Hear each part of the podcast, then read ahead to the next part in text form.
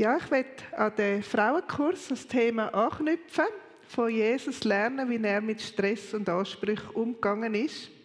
Es ist dort ein bisschen erwähnt worden im Buch, dass er ja auch Stress hat und das hat mich dann dazu bewogen, mal da wirklich zu graben und zu schauen, wie das war. Aber zuerst noch ein Erlebnis. Ähm, der Urs und Nadia, wir sind einmal am Meer in der Ferien und dann haben wir die Idee gehabt, mit einem kleinen Motorbötchen an, ein anderes, an einen anderen Strand zu fahren.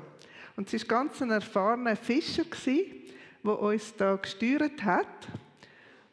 Und wir sind eingestiegen, es war noch ruhig so im Hafen, aber genau an diesem Tag hat es wirklich viel Wind gehabt und fast meterhohe Wellen. Also Dani, du wärst wahrscheinlich nicht eingestiegen. Und wir haben es wirklich schnell auch bereut. Das, das kleine Motorboot, also ganz so ein normales, hat müssen mit diesen Wellen rauf, dann ist man so auf die Holzbank gedrückt worden, blitzschnell ist es hinten runter, wir sind in der Luft hängen geblieben und nach mit dem vollen Gewicht, also, und einfach blitzschnell immer wieder wirklich schlimm. Und ich habe mir Sorgen gemacht, wenn man da aus dem Boot gespickt wird oder ja, auch der Rücken. Also, wir sind, aber wir sind dann wirklich, Gott sei Dank, am Ende des Tages durchnässt, ohne Kotzen. sind wir wieder angekommen. Wahrscheinlich war es genug kurz. Gewesen. Aber einfach die Erfahrung, man ist dem Fahrer ausgeliefert, der ist einfach seelenruhig weitergefahren man ist diesen Wellen, diesen Umständen, man hockt jetzt einfach in dem Boot, man hat keine Steuer in der Hand, nichts. Das ist mir wie ein bisschen nachgegangen. Und ich, ich mich erinnere, in gewissen Lebensphasen habe ich mich ein bisschen ähnlich gefühlt. Also wie wenn ich jemand anders steuert mein Leben und fräst mit mir da davon. Und das ist nicht so eine schöne Erfahrung. Also bei uns war es vor allem, als die Kinder klein waren, da hat der Urs noch viele Leitungsaufgaben gehabt in Europa und war immer am Umreisen.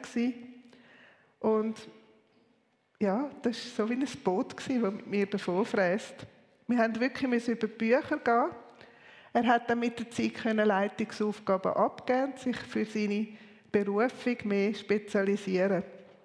Und dann hat er schon vor über 20 Jahren Homeoffice gemacht. Das hat man dort gar noch nicht kennt, das Wort. Aber ähm, wir sind froh. Ja, wir können zusammen zu Mittag essen und austauschen. Und ich kann auch wieder können, so ein bisschen Teilzeit in die Arbeit hineinfinden. Vielleicht sind ihr jetzt auch gerade in so einer verrückt hektischen Lebensphase, wo ihr da auf dem Meer rumfräset. Aber vielleicht ist es gerade umgekehrt. Vielleicht haben ihr fast zu viel Zeit und der Tag will und will nicht umgehen. So oder so, es ist die Frage, wie gestalte ich meine Tage, dass ich es wirklich wichtiger mache, dass ich mich nicht einfach treiben lasse. Und da können wir auf Jesus schauen. Er ist unser grösstes Vorbild in allem. Als er auf der Erde gelebt hat, ist er auch wie mir an Zeit und Raum gebunden. Er hat auch wieder müssen sich ausruhen. Er hat nicht überall können sein gleichzeitig. Er hat Erholung gebraucht.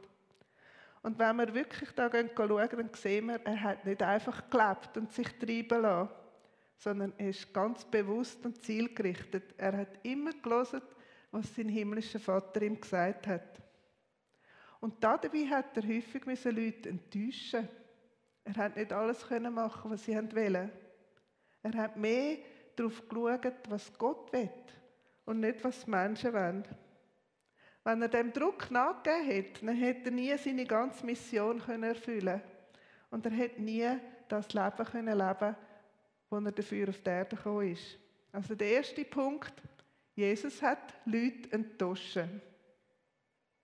Zum Beispiel hat er seine Familie enttäuscht. Dort war es normal, dass der älteste Sohn so in die Fußstapfen vom Vater geht. Also, dass er den gleichen Beruf lernt und dann das Geschäft übernimmt. Und Josef war ja Tekton, das ist griechisch, und hat so Bauhandwerker, Architekt, eigentlich alles, was man für den Bau von Häusern braucht, gemeint. Und unser Wort heute, Architekt, ist von dem Wort abgeleitet. Also die sind ausgebildet worden zum Holz und Stein ähm, bearbeiten. Und Jesus eben höchstwahrscheinlich auch. Und hat vielleicht auch mit seinem Vater ein paar Jahre auf dem Beruf geschafft. Wo Jesus auf dieser Welt gelebt hat, zu dieser Zeit haben die Römer gerade die Stadt Zipori aufgebaut. Und hinten sieht man Nazareth, dort, wo Jesus aufgewachsen ist. Also in drei Stunden hat man die sechs Kilometer gut können laufen und es ist wirklich gut möglich, dass Jesus und Josef da geholfen haben, die Stadt aufzubauen. 1931 hat man so den obersten Turm, der noch von den Kreuzfahrern gemacht worden ist, entdeckt und hat angefangen auszugraben. Es ist wirklich eine grosse Stadt für gekommen. Und es ist sehr spannend. Man sieht auch schöne Mosaik. Und man sieht, es sind viele Festmotive. Also die Römer haben, glaube ich, wirklich viel gefestet und gefeiert. Und dort in der Mitte sehen Sie die sogenannte Mona Lisa von Galiläa. Also schöne Sachen sind dafür gekommen. Und jetzt, wo Jesus 30 geworden ist, hat er nicht das Geschäft von Josef übernommen, sondern er ist Rabbi geworden, Wanderprediger. Das ist zwar auch ein respektabler Beruf gewesen, damals, heute auch, aber vielleicht ist der Josef schon ein bisschen enttäuscht gewesen. Und übrigens, so ein weiser, angesehener Rabbi, das hat man erst mit 30 können werden. Also man hat eine gewisse Lebenserfahrung gebraucht und nur die allerbesten Tora-Schüler. Zu denen hat Jesus gehört. Dann der zweite Punkt, Jesus hat sich immer wieder zum Betten zurückgezogen. Bei seinem himmlischen Vater hat er Kraft schöpfen und auch Leitung bekommen im Leben. Dann ist Jesus immer bekannter geworden und immer mehr Leute sind da zusammengekommen, um von ihm zu hören und von ihm geheilt zu werden. So wie ein Magnet. Die haben alles liegen lassen und sind einfach zu ihm gegangen. Sie wollten in seiner Nähe sein. Und das hat aber viel Stress und Arbeit bedeutet. Wir sehen es in Markus 6, Vers 31. Kommt mit, forderte Jesus sie auf, also die Jünger. Wir gehen jetzt an einen einsamen Ort, wo wir für uns sind. Dort könnt ihr ein wenig ausruhen. Es war nämlich ein ständiges Kommen und Gehen, so dass sie nicht einmal Zeit zum Essen fanden. Es ist also hoch zu und her gegangen, ständiges Kommen und Gehen.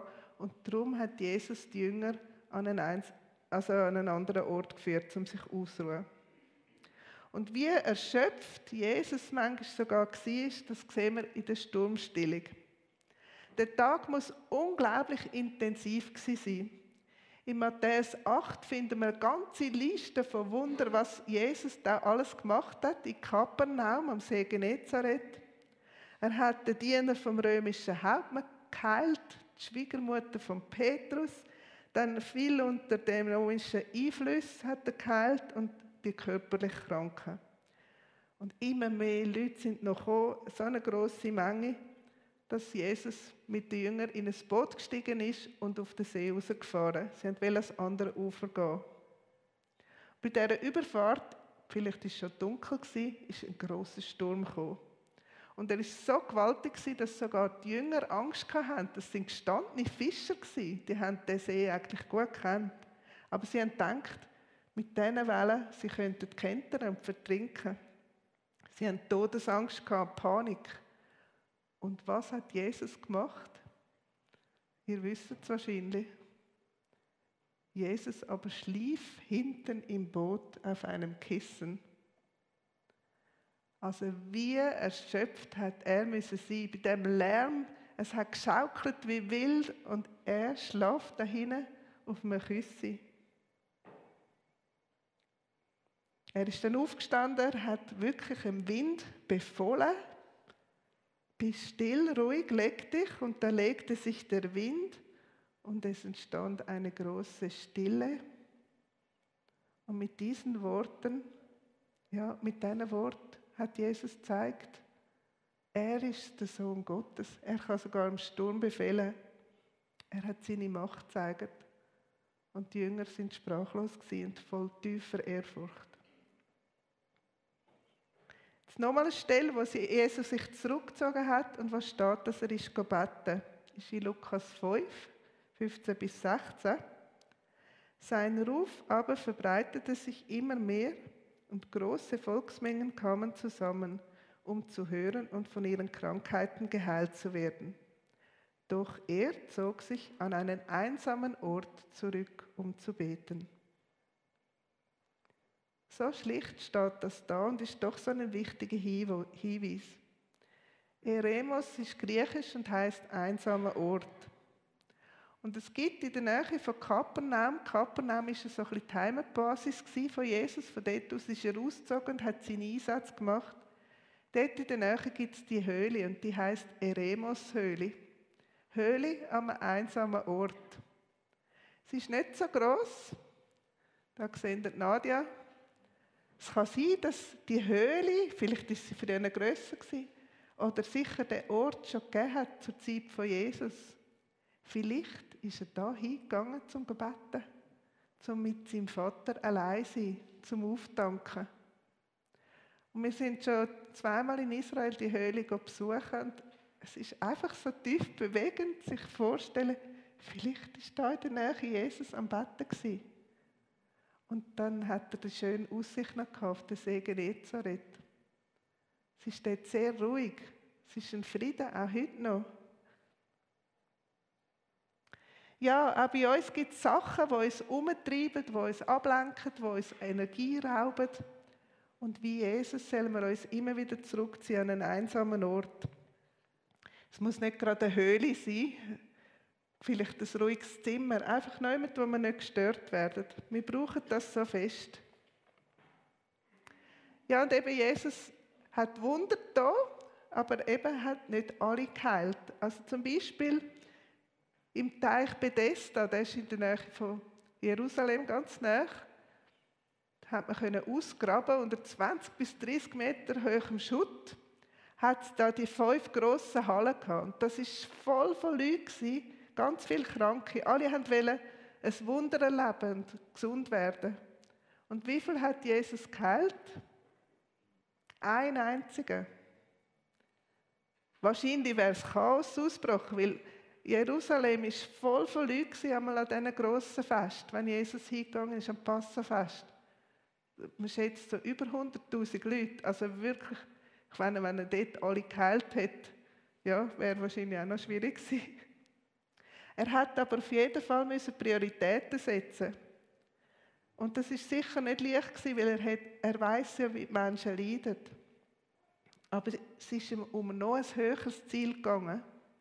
Er hat den Auftrag von seinem Vater erfüllen. Seine Lebensaufgabe. Erzählen vom Vater, der sich sehnt nach einer Beziehung zu uns, der gern mit uns zusammen ist, der uns gern hilft. Und schauen wir jetzt noch konkret, was wir lernen von Jesus. Als der erste Punkt, Gottes Einladung zum Innehalten und Ausruhen auch folgen, dass wir es wirklich machen. Und es ist eine Einladung, es ist kein Befehl, es ist ein super Angebot. Zusammen sein mit unserem himmlischen Vater, Zeit verbringen. So die Bibel am Morgen schnell, schnell durchlesen, das ist okay, das habe ich auch viele Jahre gemacht.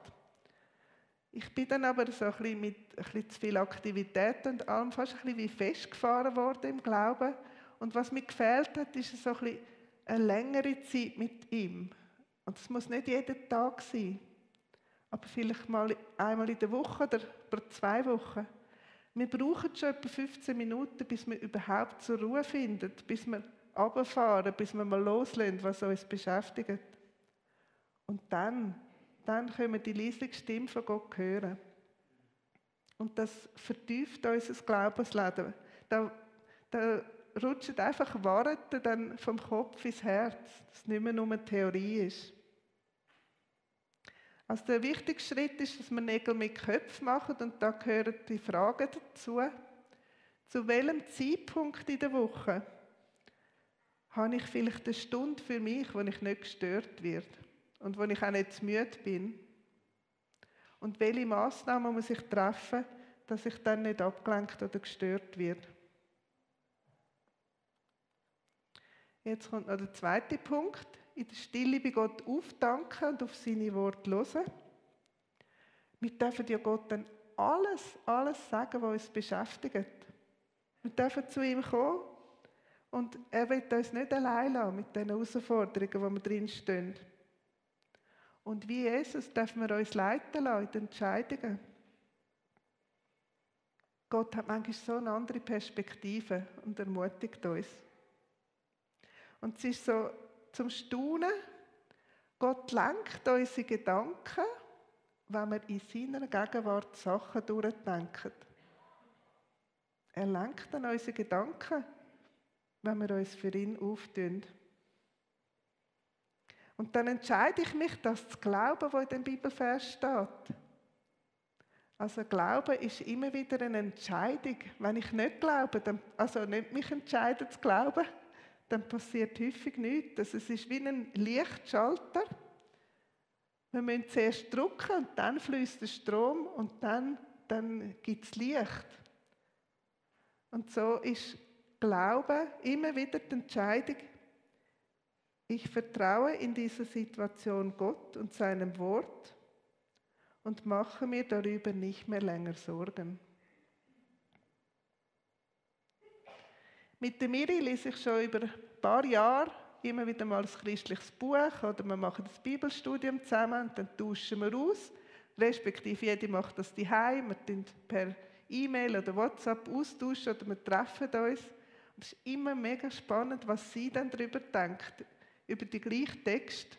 Es ist wie wenn Schätzführer kommen und wir uns zusammen darauf freuen. Sie hat kürzlich die Idee gehabt, einfach mal fünf Minuten lang über einen Bibelvers brüten. Also den Bibelvers in Mitte von Blatt, von einem Blatt schreiben und dann einfach, was einem dazu in den Sinn kommt. Fünf Minuten. Ich habe dann das gemacht. Das ist der Vers Matthäus 28, 20 hat Jesus, bevor er in den Himmel zurückgegangen ist, die Jünger gesagt, also das ist auf dem Ölberg wie von Jerusalem, ihr dürft sicher sein, ich bin immer bei euch, bis das Ende dieser Welt gekommen ist. So eine starke Zusage und dann einfach aufschreiben, was einem dazu in den Sinn kommt. Und der Vers nehmen glauben, ich entscheide mich jetzt, ich glaube, er ist da. Auch wenn ich es nicht fühle, wenn ich nichts spüre. Er hat es ja verheißen. Er ist da. Und so kann man die Beziehung zum himmlischen Vater vertiefen. Und so kommt man häufig wieder einfach Frieden über, wenn es vorher gestürmt hat. Dann der dritte Punkt. Gott mehr gefallen als den Menschen. Das ist manchmal noch fast happig. Also bei der Entscheidung bewusst fragen, was gefällt Gott. Das ist viel wichtiger, als was mir oder Menschen gefällt. Und da hat der Urs eine Begegnung mit einer Dozentin, Dorcas, und sie hat ihm erzählt, äh, was ihr passiert ist, was sie mal nicht Nein hat können sagen. Sie hat mit einer jungen, schwangeren Frau abgemacht für ein seelsorgerliches Gespräch. Aber kurz vor dem Gespräch ist ihre Freundin gekommen und hat gesagt, hey, kommst du mit mir auf den Markt? Und irgendwie hat sie es einfach nicht können sagen, nein, ich habe schon etwas abgemacht. Und ist mit der auf den Markt. Und ein paar Tage später hat sie gehört, dass die Jungfrau ihr Baby abgetrieben hat. Und sie hat sich nachher so ja, ein Gewissen gemacht. Vielleicht hätte sie ihr ja Mut machen können. Vielleicht hätte sie ihr helfen können, dass das Kind noch lebt. Sie hat dann gesagt, sie hat durch Seminar gelernt, es ist wichtig, darauf zu schauen, was Gott gefällt, nicht den Menschen. Und das Erlebnis ist mir wirklich auch mega nahe gegangen. Ich frage mich wirklich mehr seither, ja, gefällt das jetzt Gott oder mache ich es einfach, weil man es so macht? Oder sollte ich Nein sagen? Dann der vierte Punkt. Der Vers von Lukas 10, 27, den habe ich schon im Frauenkurs gebracht, aber einfach Repetition ist auch gut. Wenn ich wirklich wissen will, was wichtig ist im Leben, dann kann ich mich nach dem Vers richten. Der hat so eine Tiefe. Und es geht da wie um drei Beziehungsebenen. Beziehung zu Gott, zu den Mitmenschen und zu sich selber. Und dass ich in diesen Commitment zeige, also einen gewissen Einsatz, dass ich mich da loyal verhalte, eine gewisse Hingabe. Da lohnt sich's. Die drei Punkte, da lohnt sich's. Und je nachdem, wo ich stehe, ist die Betonung anders. Jemand nimmt vielleicht mit ähm, Betonung Gott mehr lieben, mehr Zeit mit ihm verbringen. Zeige ich Commitment Gott gegenüber, eine gewisse Hingabe. Gerade in stressigen Zeiten, da tendieren wir ein bisschen dazu, ja, also nein, Zeit mit Gott nicht noch, das streiche ich jetzt. Habe ich auch leider viel gemacht, mache ich auch jetzt noch manchmal. Aber genau dann wird ja Gott uns helfen. Genau da wird Gott reinkommen und uns Kraft geben. Vertraue ich ihm, dass er mich gut führt in meinem Lebensbereich. Jemand anderes nimmt vielleicht mit der Nächsten mehr Liebe. Commitment zeigen bei meinen Freunden, bei der Familie, bei den Arbeitskollegen. Vielleicht muss ich mit jemandem ein bisschen mehr Geduld haben. Oder mich ein bisschen mehr um jemanden kümmern. Und wieder andere können mitnehmen, den Nächsten lieben wie sich selber. Sich selber auch lieben. Und es ist so gut, steht da, wie sich selber, nicht mehr als sich selber. So als guter Christ könnte man manchmal meinen, man muss sich immer verausgaben und, und alles gern ja nie ausruhen. Das ist falsch. Wir dürfen uns selber auch Ruhe gönnen. Wir dürfen Schönes geniessen. Wir dürfen innehalten. Ja, die Beziehung zu Gott und den Mitmenschen und sich selber, das hat höchste Priorität. Und das befreit dann auch von anderem. Es gibt ja Sachen in unserer Gesellschaft, die wichtig sind, aber wenn man es nach dem Vers beurteilt, dann hat es nicht so hohe Priorität. Also zum Beispiel der Schönheitswahn von heute. Es ist, mich denkt es wirklich fast in jedem Film, ich schaue gerne Film, aber da kommt so häufig vor, dass unser Körper das Wichtigste ist. Und dass man muss schlank sein und, und wenn man es dann durchdenkt, man hat ja nie den perfekten Körper, also man wird nie schlank genug und man denkt immer daran um, was ich alles nicht essen darf. Also ist, wenn das so hohe Priorität hat, klar, eine schöne Figur und toll aussehen, das ist etwas Schönes, aber es sollte nicht oberste Priorität haben. Die Beziehungen sind viel wichtiger. Und wir haben ja schon viel gehört, in der Bibel steht, Gott hat jeden von uns wertvoll und wundervoll gemacht. Das kennen wir schon ein bisschen. Ein deutscher Prediger hat dann noch weiter gesagt, und Gott hat Geschmack. Und jetzt schaut euch mal um, oder auch am Livestream. Gott hat Geschmack. Das ist doch wahr. Wir sind so mit tollen Leuten unterwegs. Es ist so ein Vorrecht, mit euch wie in einer grossen Familie durchs Leben zu gehen. Und jetzt schaut auf euch selber. Auch Gott hat da Geschmack gezeigt. Viel Geschmack, gell, Cara? so schön, so wertvoll, so genial. Und so dürfen wir einfach alles, jeden Lebensbereich, unseren Job, die Erziehung, Kind, alles in Gottes Hand geben, alles mit ihm besprechen und einfach auch wieder um seinen Frieden und seine Ruhe bitten. Manchmal hilft mir noch schriftliche Beten. Also wirklich am Computer. Ich habe das mit Urs abgeschaut, der macht das fast jeden Morgen.